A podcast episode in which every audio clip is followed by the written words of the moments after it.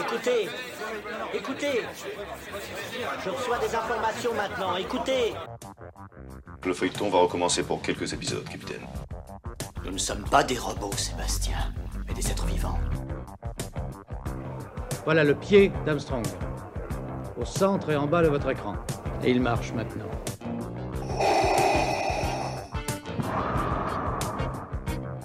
On peut dire aujourd'hui que la science-fiction est bel et bien partout. Tu veux dire qu'on est dans un programme informatique Est-ce vraiment si invraisemblable Le dormeur doit se réveiller. Non, c'est de la science-fiction. Bonjour à toutes et à tous, vous écoutez C'est plus que de la SF, le podcast hebdomadaire sur la science-fiction animé par l'œil de chéri et produit par ActuSF. Alors aujourd'hui, c'est un jour un peu spécial puisque il y a mon scénariste de bande dessinée préféré de science-fiction. Et oui, je l'avais jamais vraiment confié encore euh, celle-là, mais j'ai le plaisir d'être avec euh, Fred Duval. Fred Duval, bonjour à vous. Bonjour. Alors, euh, moi, je vous lis. C'est plaisir, les compliments. c'est ça. Moi, je vous lis depuis le collège, euh, notamment grâce à la collection série B chez Delcourt. Euh, vous êtes le scénariste de Carmen McCallum, de Con McCallum, de Travis, également de Jour J. vous publiez de nombreuses BD par, par an. Et récemment, vous venez de sortir La Renaissance, une série qui est en quatre volumes. Vous êtes au scénario, au dessin et à la couleur, et même avec qui vous avez déjà travaillé par le, passé. Et on retrouve Fred Blanchard. Fred Blanchard, on a déjà un petit peu parlé de lui, notamment sur le podcast du Dernier Atlas avec toute l'équipe euh, du euh, Dernier Atlas. Euh, alors Fred, une nouvelle fois, vous arrivez à vous renouveler. C'est ça qui est super encourageant et qui est super qu'on vous lit depuis quelques, quelques années maintenant avec Renaissance. Renaissance Imagine, donc ça se passe en l'an 2084. une fédération de civilisations extraterrestres décide d'intervenir pour sauver la Terre et euh, ils vont arriver. Et ce qui est assez génial, puisqu'on a l'impression d'être dans un récit à la Ursula Le Guin, euh, pour ceux qui nous ont écouté parler de la main gauche de la nuit ou des dépossédés, euh, c'est un petit peu le même principe, sauf que là c'est massif. de nombreux aliens arrivent pour nous sauver, mais tout se passe pas aussi bien que, que prévu. Et on voit que c'est compliqué de sauver les êtres humains qui détruisent leur planète. Fred, comment est, est née cette envie et ce scénario de renaissance? Mais en fait, c'est une, c'est une vieille idée. Enfin, c'est, c'est, c'est comme toutes les idées. Les, et il a par moment, par moment, on a besoin d'avoir un cheminement, d'avoir, faut que ça mijote un peu. Et donc, j'avais, il y a, il y a quelques années, il y a plus de dix ans, j'avais, j'avais euh, commencé une série qui s'appelait Météore, pour laquelle j'avais développé des, des, possibilités de suite. Et puis, je suis reparti un peu de ça, mais en changeant de point de vue. C'est-à-dire que je me suis dit que j'avais vraiment fondamentalement envie de raconter une intervention militaire du point de vue des, des, des intervenants. Et donc, euh, forcément, euh, ça avait été beaucoup fait par les, les vrais récits de guerre, comme je pense à, aux récits sur, le, sur la guerre du Vietnam, donc qui, qui, qui, qui, m'ont intéressé au tout, tout, tout, tout départ de l'idée. Euh, et, et, je me suis dit, ben, vraiment, raconter l'histoire d'un troufion finalement d'un GI euh, extraterrestre ça pourrait être ça pourrait être une, manière un peu décalée de, de regarder l'humanité en fait. De d'avoir si vous voulez le ce léger ce léger décalage qui permet de pas se poser en donneur de leçons mais juste en observateur. J'avais envie de m'amuser avec ça alors, ce qui est génial avec vous, c'est votre travail autour de l'anticipation. Hein. Ça fait des années que vous euh, développez euh, plusieurs séries, vous imaginez le, le monde en, 2050-2060. Euh, comment ça s'est fait pour, on va dire, recréer cette civilisation humaine, donc pas, dans pas très très longtemps normalement, en, 2084 Vous êtes parti de quel concept ou de quel récit? Alors, de, récit, pas vraiment. Je, me suis plutôt, pour le projet Renaissance, basé sur tout ce qui s'écrit actuellement de très sérieux, par les par les, les scientifiques, les climatologues, etc. Euh, je, je m'intéresse beaucoup à cette question-là, et en fait, j'ai vraiment là fait de l'anticipation et pas, pas de la SF. On a mis 2084 euh, parce que il fallait un il fallait un léger décalage pour euh, pour pour donner un petit peu ce sel SF, mais en réalité euh, on a parlé donc c'était il y a il y a trois ans et demi le premier album, on a parlé de pandémie, on a parlé de montée des eaux, et puis euh, et puis et puis et puis et puis depuis, bah, on est un peu un peu euh, vraiment, on a été confronté à cette première vague de, pandémie. Euh, donc voilà, moi je suis parti d'observation de. c'est vrai que là, je, pense que la, crise, la pandémie qu'on vient, qu'on vient de subir, c'est une crise écologique avant tout. Et donc euh, euh, tout ça a été euh, décrit par des scientifiques depuis quelques années déjà. voilà, je m'intéresse à, ces questions-là. après, j'avais vraiment envie aussi et ça c'était pour moi certainement le plus important euh, de donner une lueur d'espoir. C'est-à-dire que les dans, dans, dans, Carmen McCallum dans Travis ce sont vraiment des récits cyberpunk qui ont été conçus euh, à la fin des années 80 début des années 90 donc une époque où où le finalement ce qui nous faisait trembler c'était le c'était le Big Brother c'était le c'était le pouvoir des grosses entreprises c'était le cyberpunk. C'était c'était nos romanciens Gibson, etc. Euh, et là, là, j'ai remis les, les, choses complètement à, zéro. Et effectivement, euh, je pense que même les grosses entreprises euh, ultra dominantes auront un moment les pieds dans l'eau. Donc ça, ça va nous mettre vite fait tous d'accord. Et, donc voilà, je suis reparti de ça. Est-ce que de cette, de, en voulant quand même laisser un, un, peu d'espoir dans tout ça, en disant que finalement bah c'est Nakan, c'est ces gens de renaissance qui, qui débarquent sur Terre, ces différentes civilisations du complexe qui débarquent sur Terre.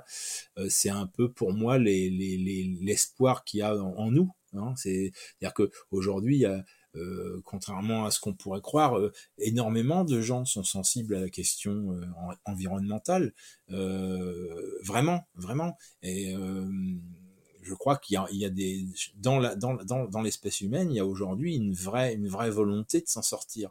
Mais euh, encore faut-il euh, passer euh, à l'action. Et voilà, on a vu par, exemple la pandémie, c'était intéressant.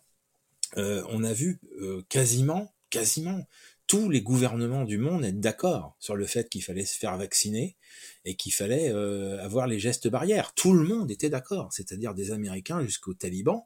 Euh, tout le monde était euh, à préconiser ces, ces, ces, choses-là. Alors, on trouvera toujours des exceptions du côté du Texas, on trouvera des exceptions ceci, cela, mais euh, globalement, globalement, c'est, c'est, c'est, on a réussi assez vite à se mettre d'accord, avec évidemment des, des, des, choses qui ont été mal faites, hein, comme toujours, mais c'est moi, ça m'intéresse, ça m'intéresse. Je pense que même si on a pu, on a pu observer que beaucoup de pays ont joué perso, que des gens l'ont joué perso.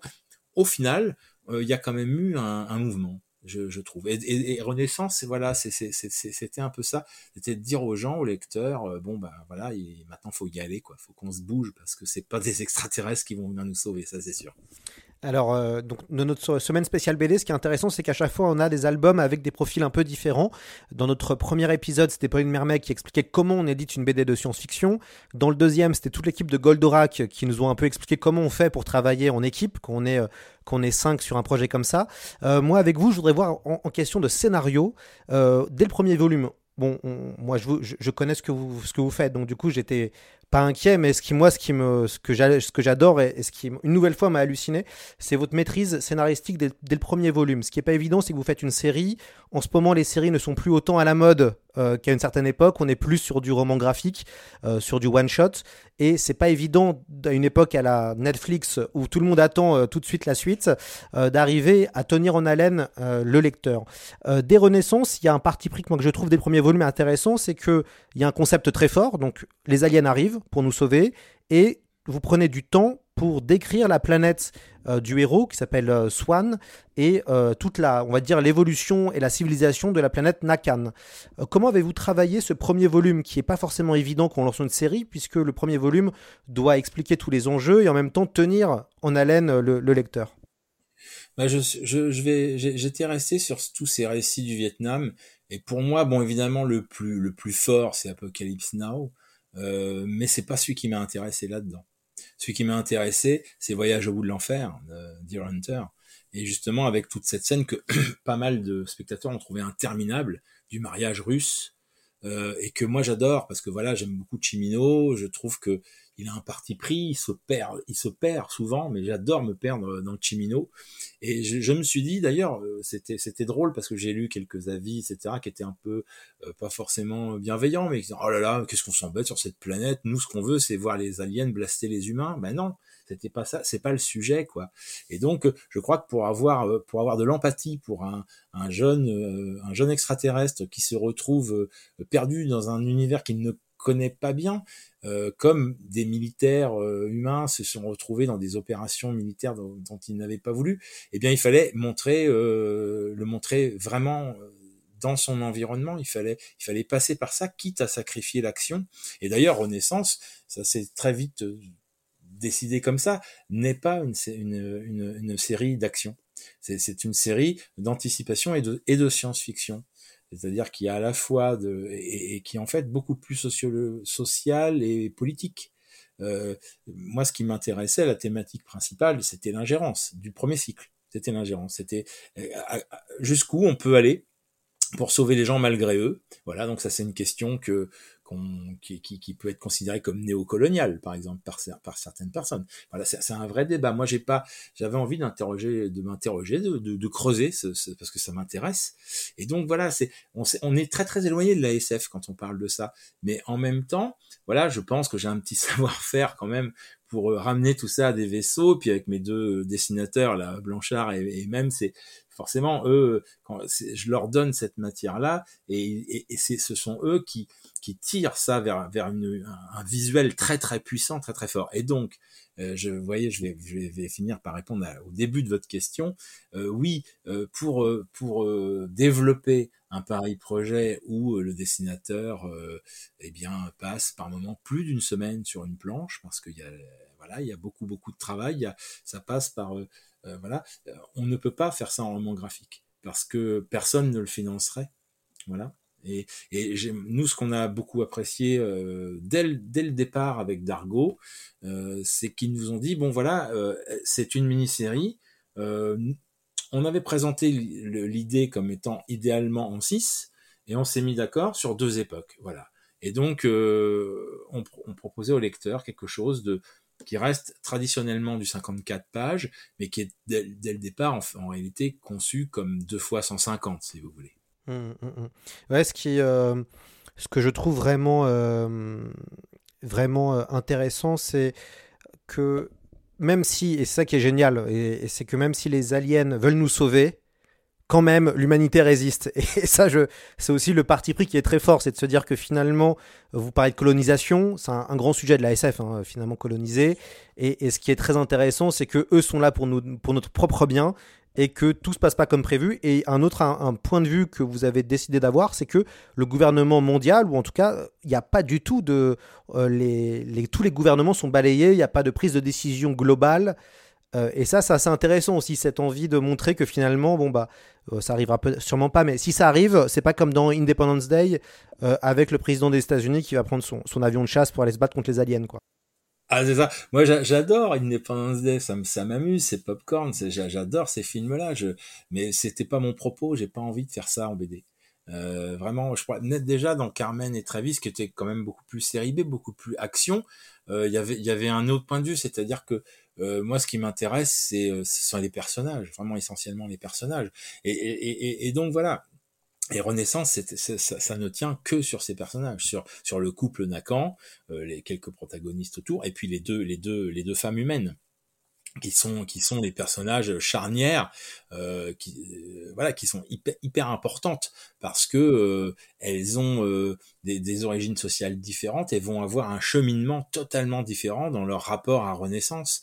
Euh, l'une va plutôt aller vers l'isolement et l'autre va aller vers une, une, une j'emploie le mot collaboration au bon sens du terme, c'est-à-dire que elle, elle, elle, finalement elle y trouve son compte et puis euh, et puis et puis ses enfants aussi. Alors la, deuxième époque était aussi un peu au départ conçue comme ça, c'est pour avoir un recul et puis euh, se retrouver justement avec les, enfants euh, qui eux ont grandi avec Renaissance et que sont que comment comment cette éducation finalement s'est faite comme aujourd'hui ben on, on, observe on en parle souvent eh bien euh, nous nous sommes euh, vous et moi nous sommes des enfants nous, nous sommes nés avec la télévision moi un peu avant vous euh, et puis aujourd'hui, les, enfants sont à peine nés qu'on leur donne un téléphone portable, quoi. Ils, ne savent pas encore parler quand ils ont déjà un téléphone.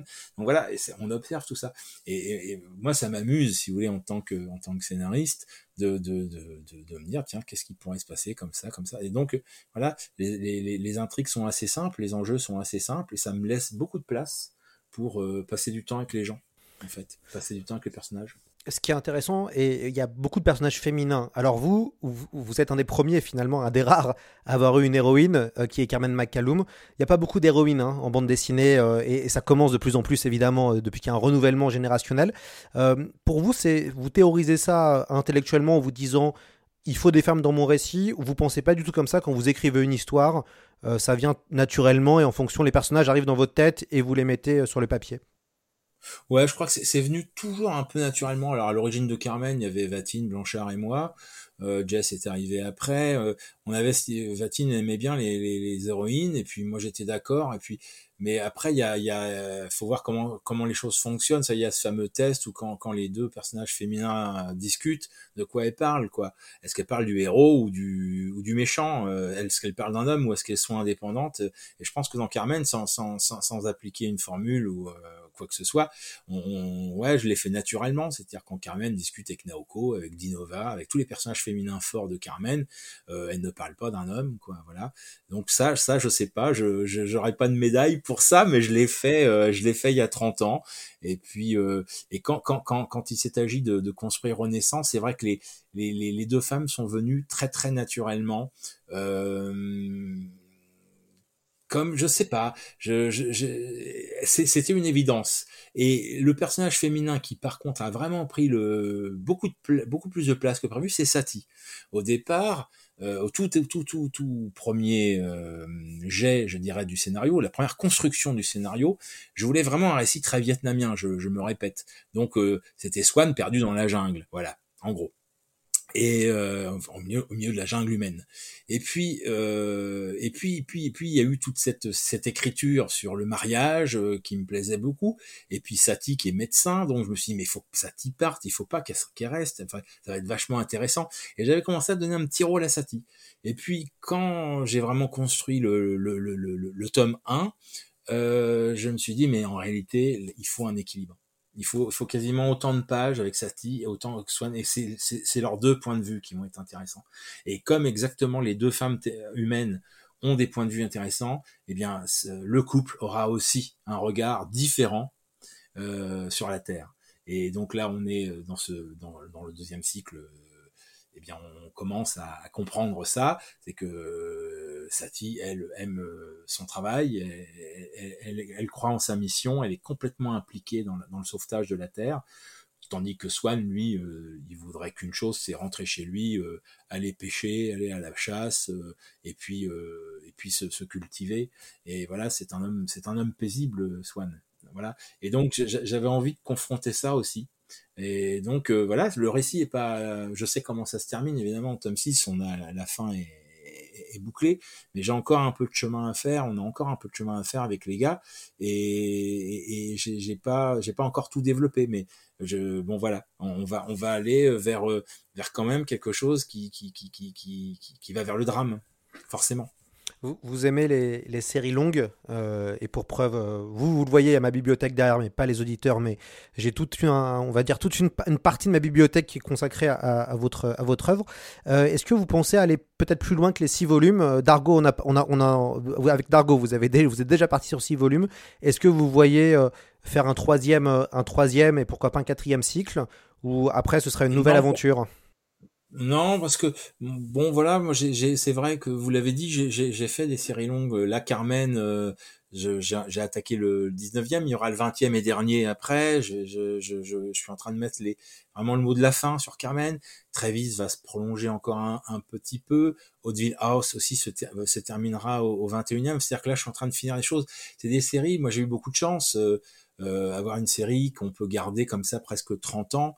Euh, ça veut dire aussi que euh, le public a, a, suivi.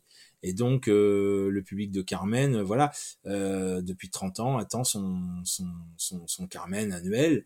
C'est super, mais bon, moi j'ai 56 ans, je peux pas dire que Renaissance, vais en faire 30 parce que ça ne serait pas raisonnable. Et puis j'ai d'autres d'autres envies, c'est-à-dire qu'avec Mathieu et même et Fred, on a, on a aussi, euh, je crois, une belle collaboration. Bon, avec Blanchard, je, détaille même pas. On est ensemble depuis le début. Donc, on a, on a, on a, on a, on a créé Carmen ensemble avec Fred et Vatine et puis Jess. Donc, euh, Donc voilà, mais avec Mathieu qui a repris Carmen au tome au tome 13, au tome 9 pardon, il y a quelque chose qui s'est vraiment vraiment vraiment développé là surtout c'est évidemment sur le deuxième cycle qu'il a fait de Carmen là, du coup du, 13 au 16 que moi je trouve que c'est un des, meilleurs cycles de Carmen si, ce n'est le meilleur en termes de, scénario de plus abouti en tout cas je trouve que c'est le cycle le plus abouti. Euh, on a vraiment eu une complicité et puis on, une compréhension. Donc on a on a plein d'idées pour la suite pour euh, venir la suite de notre collaboration. Et donc là tel que les choses sont sont sont, fixées euh, Renaissance s'achèvera au tome 6 et puis nous allons démarrer une autre série euh, voilà mais de science-fiction aussi, voilà. Et peut-être qu'un jour, nous déciderons de, ce que ça sera possible de revenir pour un cycle de trois, de deux ou trois albums sur non pas Renaissance, mais quelque chose qui s'en approcherait, parce qu'en fait, dans, dans mon dans mon idée, euh, on, Renaissance, voilà, ça sera fini mais on, peut avoir une autre série qui se passe dans le même monde avec voilà et qui s'appelle euh, qui se nomme différemment. Enfin il y a, y, a, y a, des idées faux faux. On est en pleine réflexion. Mais en tout cas là on est en train déjà euh, de penser à un nouveau projet en fait en ce moment. C'est quoi pour vous un bon euh, scénario de, de science-fiction? Donc un, bon un bon scénario bah c'est un c'est un scénario où vous voyez le dessinateur parce qu'on est pas grand chose sans les dessinateurs, on n'est rien, même nous les scénaristes en dessinateurs. Donc euh, c'est un scénario vous donnez aux dessinateurs, moi en, l'occurrence là sur Renaissance il y en a deux, et où les où vous entendez, vous assistez un peu aux, discussions, aux échanges de dessins, où les gens euh, ont l'œil qui pétille et où ont envie de, de voilà se, se dispute un peu, se chamaille, euh, ce design il serait mieux comme ci, il serait mieux comme ça. Ça c'est un bon scénario, c'est un scénario qui donne envie déjà aux dessinateurs de, de bien bosser, de se surpasser. Un mauvais scénario, c'est un scénario que vous donnez et où le dessinateur fait oui bon bah voilà on va on va oui, on va le faire et puis euh, non mais t'inquiète pas c'est bon tout va bien. Voilà ça c'est un mauvais scénario, c'est-à-dire que c'est un scénario euh, fond de cours. Euh, voilà parce qu'on fait parce qu'il faut le faire. Voilà pour moi le, le, c'est aussi ce qui est important dans un bon scénario enfin pour essayer de faire un bon scénario c'est de ne pas savoir tout au départ. C'est vraiment d'avoir un cheminement d'apprendre des choses. On, a, on écrit pour apprendre. Et donc euh, euh, sur Renaissance, ça a été, ça a été vraiment, euh, j'ai poussé non pas ma, documentation sur euh, les effets du réchauffement climatique, ça, je crois que franchement, on est tous à peu près au courant de ce qui va se passer. Mais ce qui m'a passionné, c'est la sociologie de tout ça et de de d'observer et de me dire mais qu'est-ce qui se passerait? Un bon scénario, c'est quelque chose dans lequel on s'engage, une, une voie, un chemin dans lequel on s'engage sans connaître. Moi, ce que j'ai, ce que j'ai, ce que j'ai découvert, vraiment, j'ai observé, c'est euh, sont les, les, réactions, ce que j'ai essayé de, de, de, lire un peu de, de, bouquins de sociaux, de, de, de, récits euh, sur euh, sur la collaboration, sur l'occupation, euh, et puis et puis évidemment là, je dois avouer que avec la crise sanitaire, j'ai eu là un terrain d'observation euh, démentiel, puisque euh, euh, on était dans une dans une privation de sortie, de liberté, enfin, etc. Donc de, de, de discuter. Juste, euh, moi, j'ai pas beaucoup donné à mes amis mon avis sur la question, en fait, très peu. Par contre, j'ai essayé de beaucoup écouter ce que les gens disaient. Euh, et c'était très très différent. Il y avait des gens qui étaient résolus, des gens qui, avaient peur, des gens qui, qui étaient en colère. Euh, et c'était euh, par moments assez surprenant. Et donc voilà, on, dit toujours que quand on n'a pas euh, connu euh, une guerre, on peut pas savoir comment on va, on s'y comporte évidemment. Euh, là, évidemment, c'était pas une guerre, c'était juste une crise sanitaire, mais ça donne un petit avant-goût de voilà des réactions de générosité comme d'égoïsme, etc. Et, Renaissance, j'avais envie vraiment d'observer ça. Là, autant le premier cycle est consacré à, à l'ingérence, autant le deuxième, je, je, peux même dire second cycle, euh, est, est, autour d'une thématique sur euh, l'indépendance, c'est-à-dire euh, à quel moment un peuple euh, va-t-il revendiquer euh, son, le droit à l'indépendance euh, quelle, quelle est la destinée des humains dans le complexe Arriveront-ils un jour à, à, être reconnus comme une espèce responsable voilà, ça, ça m'intéresse. C'est tout, tout, toute cette thématique-là. Donc après, voilà, c'est des petites bidouilles euh, d'arrière-cuisine de scénaristes, mais euh, tout, tout, euh, tout ce qui me, meuble, occupe le, les, les, péripéties du deuxième cycle converge vers, vers cette idée d'indépendance. Voilà. Il y, a, il y, a, deux cycles majeurs de la science-fiction qui traitent de ces questions-là. Euh, donc il y a le cycle de 1 d'Ursula K. Le Guin, que j'ai cité tout à l'heure, avec notamment La main gauche de la nuit et Les dépossédés. Et il y a le cycle de la culture de Yann M. Banks, euh, qui traite un petit peu de, de ça. Euh, évidemment, on recommande à nos auditeurs de lire absolument ces deux cycles qui sont majeurs en SF. Est-ce que vous les avez lus, ces deux cycles, ou, pas du tout? Non, pas du tout.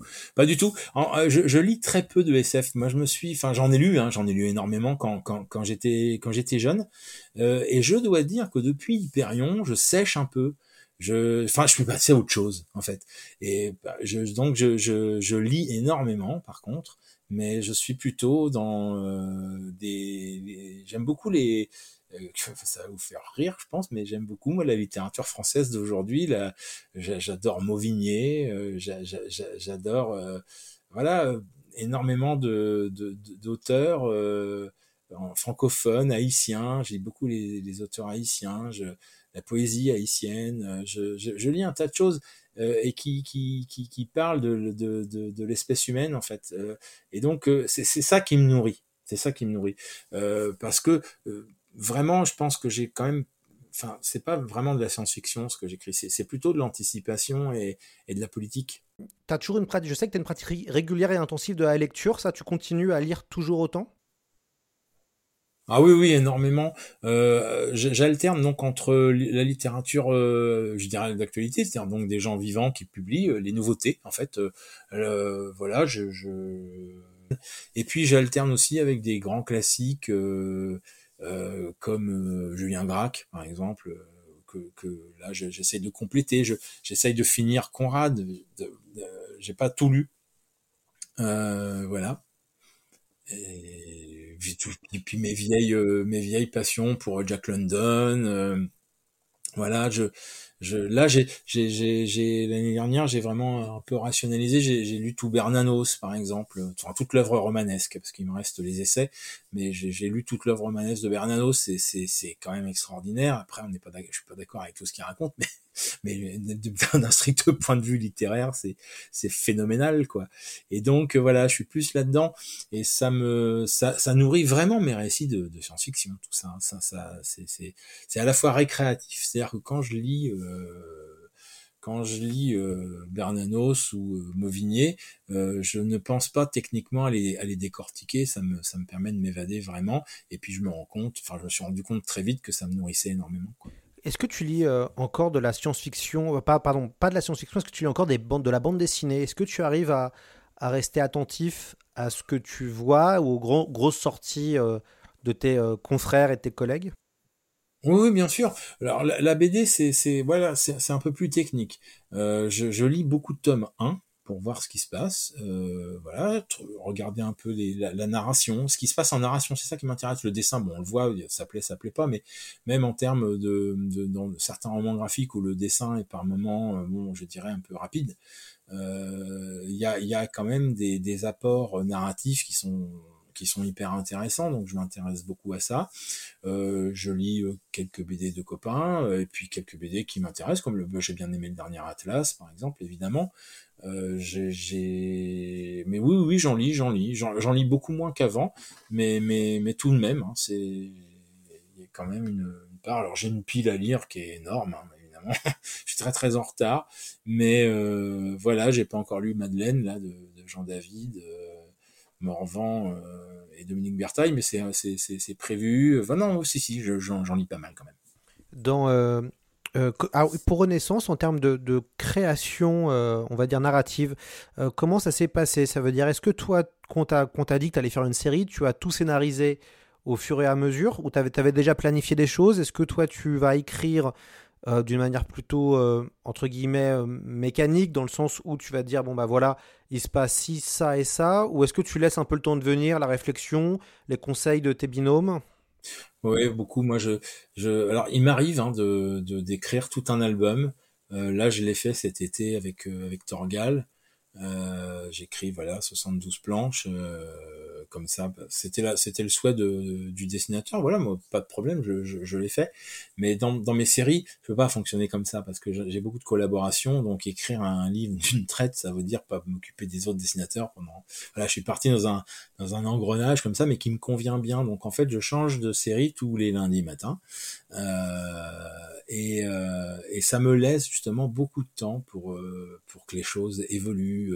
Regarder les solutions graphiques, que les dessinateurs apportent dès le storyboard ou dès les recherches quand on envoie une séquence et rebondir dessus. Ça, c'est ça, c'est le plaisir du travail en atelier. Et finalement, faut, faut, faut pas oublier une chose qui pour moi est fondamentale.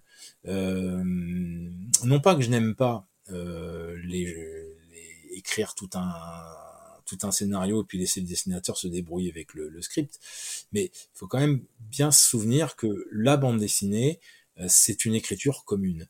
Or, il est forcément intéressant euh, de, de, considérer que le storyboard est la partie finalement finale de l'écriture du, scénario.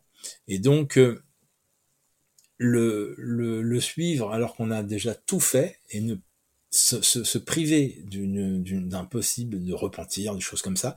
c'est un peu dommage.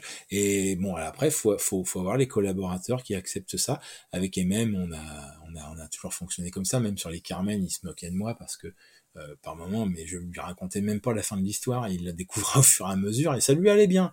Bon, là sur Renaissance, qui était euh, parce que bon, évidemment Carmen, c'était un tome 16, 17, 18. On, la série, euh, il n'y a plus beaucoup d'enjeux autour. Euh, on s'amuse à la faire beaucoup, mais euh, il n'y a plus grand chose à construire. Il n'y a plus de design à faire. Le, les, les, les, les, mondes que ça dans Carmen, dans Travis, dans Bill House, c'est établi, je dirais. Par contre, dans, Renaissance, non, ça a demandé quand même beaucoup plus de travail en amont de ma part parce que ils avaient les garçons de, beaucoup de travail de, de, design à faire et donc euh,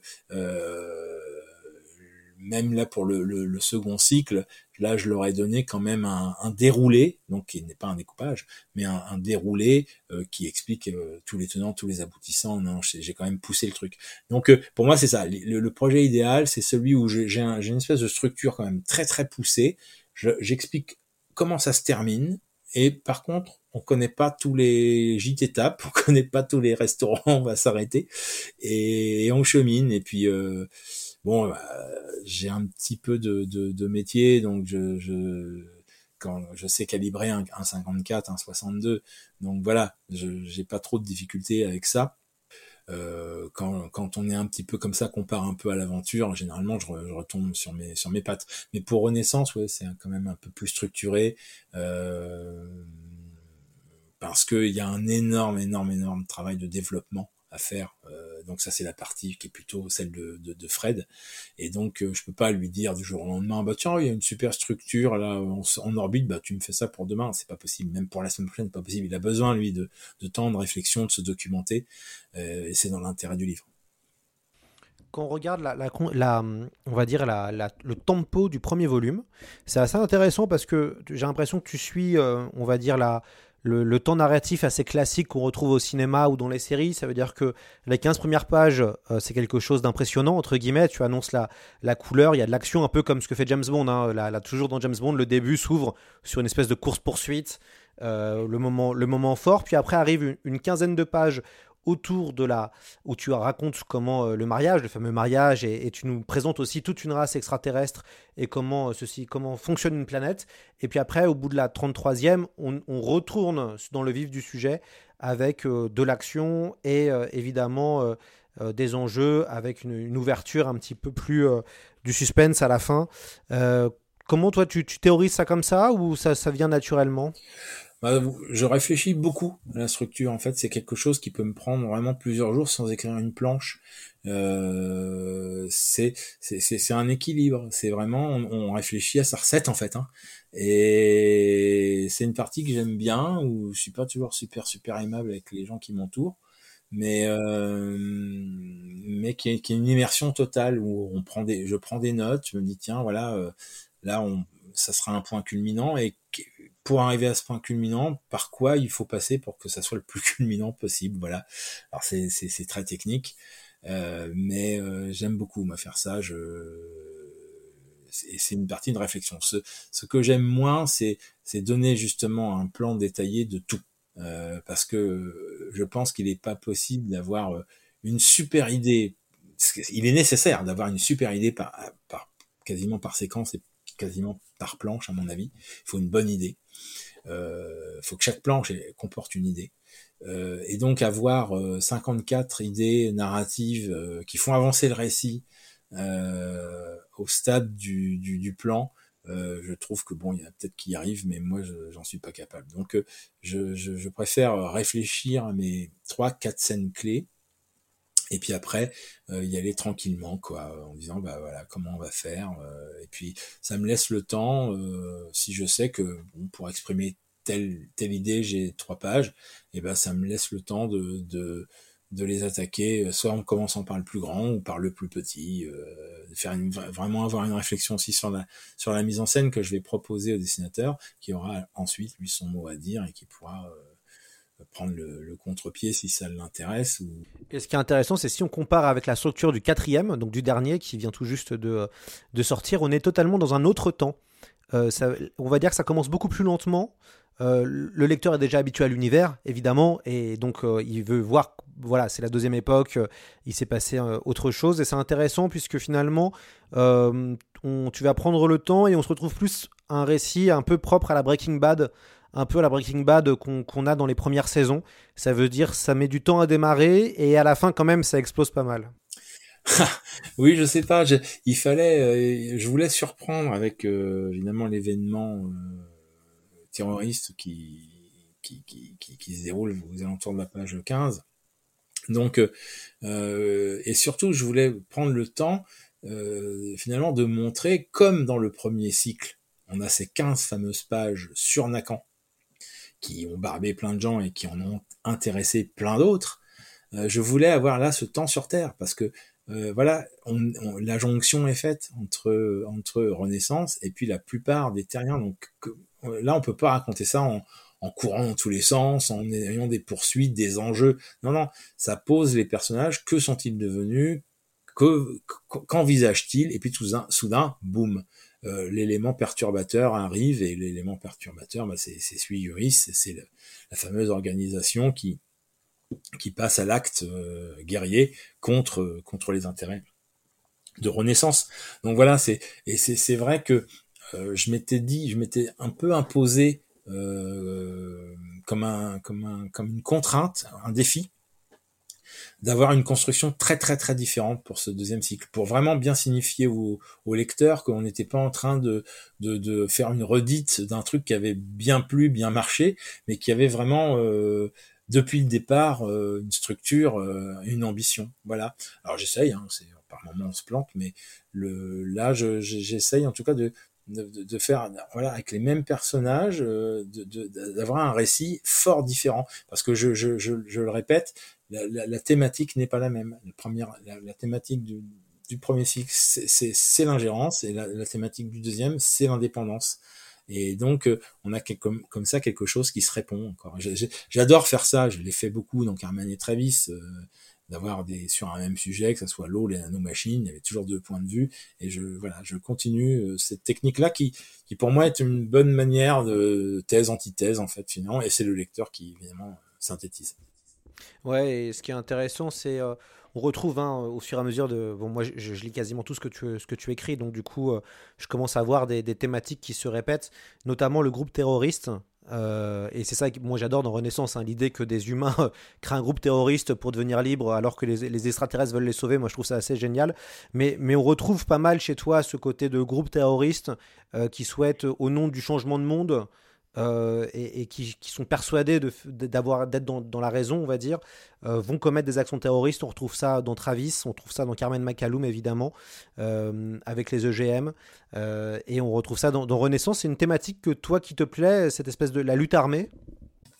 Si vous voulez, c'est, pour moi, c'est, j'ai quand même l'impression depuis mon enfance d'avoir vécu dans un monde de terrorisme. C'est-à-dire que quand j'étais enfant, il y avait, il y avait, euh, il y avait les, terroristes d'extrême gauche, il y avait les terroristes d'extrême droite. Euh, on, avait, on avait, le, moi j'ai grandi avec les, les dernier soubresaut de l'OS euh, pour l'Algérie française. Euh, j'ai ensuite j'ai entendu parler euh, voilà des brigades rouges, de la bande Abadère, de, de, tout, de, de, toute cette extrême gauche qui était passée à, à, la lutte armée. Et puis ensuite il y a eu évidemment, euh, je fais un raccourci là, mais il y a eu évidemment le, le, le 11 septembre qui, je pense, a, a structuré euh, toutes, tous les gens nés dans les années 60 et qui qui ne pensaient pas du tout que le monde euh, de leurs 40 ans euh, serait celui-là. Donc euh, oui, certainement que ça m'influence, ça m'influence beaucoup. mais c'est pour moi, c'est toujours pareil. C'est, je, ne dénonce pas, je ne condamne pas, je ne juge pas. j'utilise juste un élément de menace qui est aujourd'hui tangible. C'est-à-dire que, puis évidemment, bah, on on a eu nous en France notre lot aussi de de barbarie. Donc euh, récemment, je veux dire. Euh, donc oui, oui, ça me sûrement, sûrement que inconsciemment, ça, ça nourrit mes récits, c'est, c'est, c'est évident, euh, voilà. Mais euh, cette idée du groupe euh, qui passe euh, finalement de la parole à la violence, oui, ça c'est une question qui n'est pas réglé au niveau de l'humanité, et c'est aussi une question qui, m'intéresse, c'est-à-dire qu'à quel moment, vous voyez, c'est euh, quand on a une, structure occupante, euh, à quel moment on, on l'accepte ou à quel moment on prend les armes, c'est une question que je pense beaucoup de gens se sont posés euh, en 1940 notamment. Euh, et c'est une question à laquelle euh, bah, je suis bien incapable de répondre euh, quelle aurait été mon attitude. Voilà, c'est, j'en sais rien. Et donc voilà, ces thématiques-là, elles sont, des classiques. Hein. D'ailleurs, soit dit en passant, je recommande aux, aux lecteurs dans la série Jour J le triptyque que vous avez fait sur le 11 septembre. et qui imagine que le 11 septembre n'a pas eu lieu et qu'il a été arrêté au tout dernier moment. Euh, excellent, euh, excellent jour J. Euh, et, ouais, je pense que c'est c'est parmi les, les, les le, vraiment le, le, top de ce qu'on a fait avec, avec Peko et Igor Cordet au, au dessin. Oui, elle, elle, était super cette, enfin elle était super agréable à faire. ouais, ouais, on a, on s'est beaucoup, beaucoup, beaucoup documenté et puis. Puis je pense qu'à l'arrivée, ça donne un récit assez, assez prenant, surtout que vraiment, il est, c'était plausible, quoi. Enfin, le, le, personnage a vraiment existé. Vous, êtes dans une situation où je, pense que vous pouvez faire beaucoup de choses en tant que scénariste. Euh, vous êtes reconnu, vous avez connu le succès évidemment. Est-ce qu'il y a un projet qui vous trotte dans la tête depuis peut-être euh, des années et que vous avez envie de faire un petit peu, je sais pas, le, chef-d'œuvre ou le projet euh, le inavoué ou le quelque chose comme ça un peu grand, grandiose pour, pour mettre un nouveau jalon dans votre carrière narrative? Bah, je vais être décevant, non. Euh, j'ai là, j'ai plein de, de, choses en tête. Je, je continue. J'ai une collaboration avec Michel Bussy euh, qui n'a rien à voir avec la science-fiction, qui est l'adaptation de ses romans. Je m'abuse beaucoup à faire ça. On a eu un joli succès avec euh, Didier Casgrain et puis avec Nicolas Pinero récemment. Euh, donc j'ai ça c'est une nouvelle ouverture pour moi cette collaboration enfin cette cette adaptation de Bussy. Avec Bussy on va aussi euh, on s'est amusé à écrire un scénario ensemble là vraiment un scénario original. Ça sortira chez Dupuis euh, euh, en, en, mai prochain. Et donc euh, j'ai ces perspectives là à mon niveau de ma construction d'auteur de SF, si je suis considéré comme un auteur de SF, ça j'en sais rien finalement. Euh, oui, oui, j'ai, pas un chef-d'œuvre à faire, j'ai un, un, une, une, envie vraiment d'écrire un, un, space opéra et ça sera et même qu'il décidera évidemment. Super. J'ai hâte, euh, j'ai hâte de lire ça en avance et évidemment, euh, on, on, se retrouvera pour parler de Carmen McCallum et Travis quand ce seront les derniers, euh, les derniers épisodes, j'espère, euh, Fred. Ouais, bah, bah Travis, pour l'instant, il n'y a pas de le clap de fin n'est pas encore euh, à l'ordre du jour. Euh, il y en a, il y en a que 16. Euh, il y a encore de la marge. Euh, voilà, j'ai encore plein d'idées. J'ai voilà, je, là le, le, le, prochain apparaît, c'est termine un cycle. J'ai déjà, je travaille déjà un peu sur le, le suivant qui sera en, en, trois épisodes, je pense. donc ça va nous mener à, au tome 19 si je ne m'abuse, et donc dans trois ou quatre ans. voilà, du temps. Carmen, oui, ça se, ça se termine. là, Stéphane Louis est en train de, de faire les premières pages. C'est vachement bien. Ça se passe à Tokyo. Euh, et on s'amuse beaucoup et c'est vraiment le j'essaie de, de, refermer les choses de, de, conclure les choses et que le personnage euh, sorte la tête haute voilà c'est mais, mais, mais volontiers pour l'invitation pas de problème d'ailleurs euh, c'est quoi pour vous le euh, le secret d'une bonne d'un bon album de série B.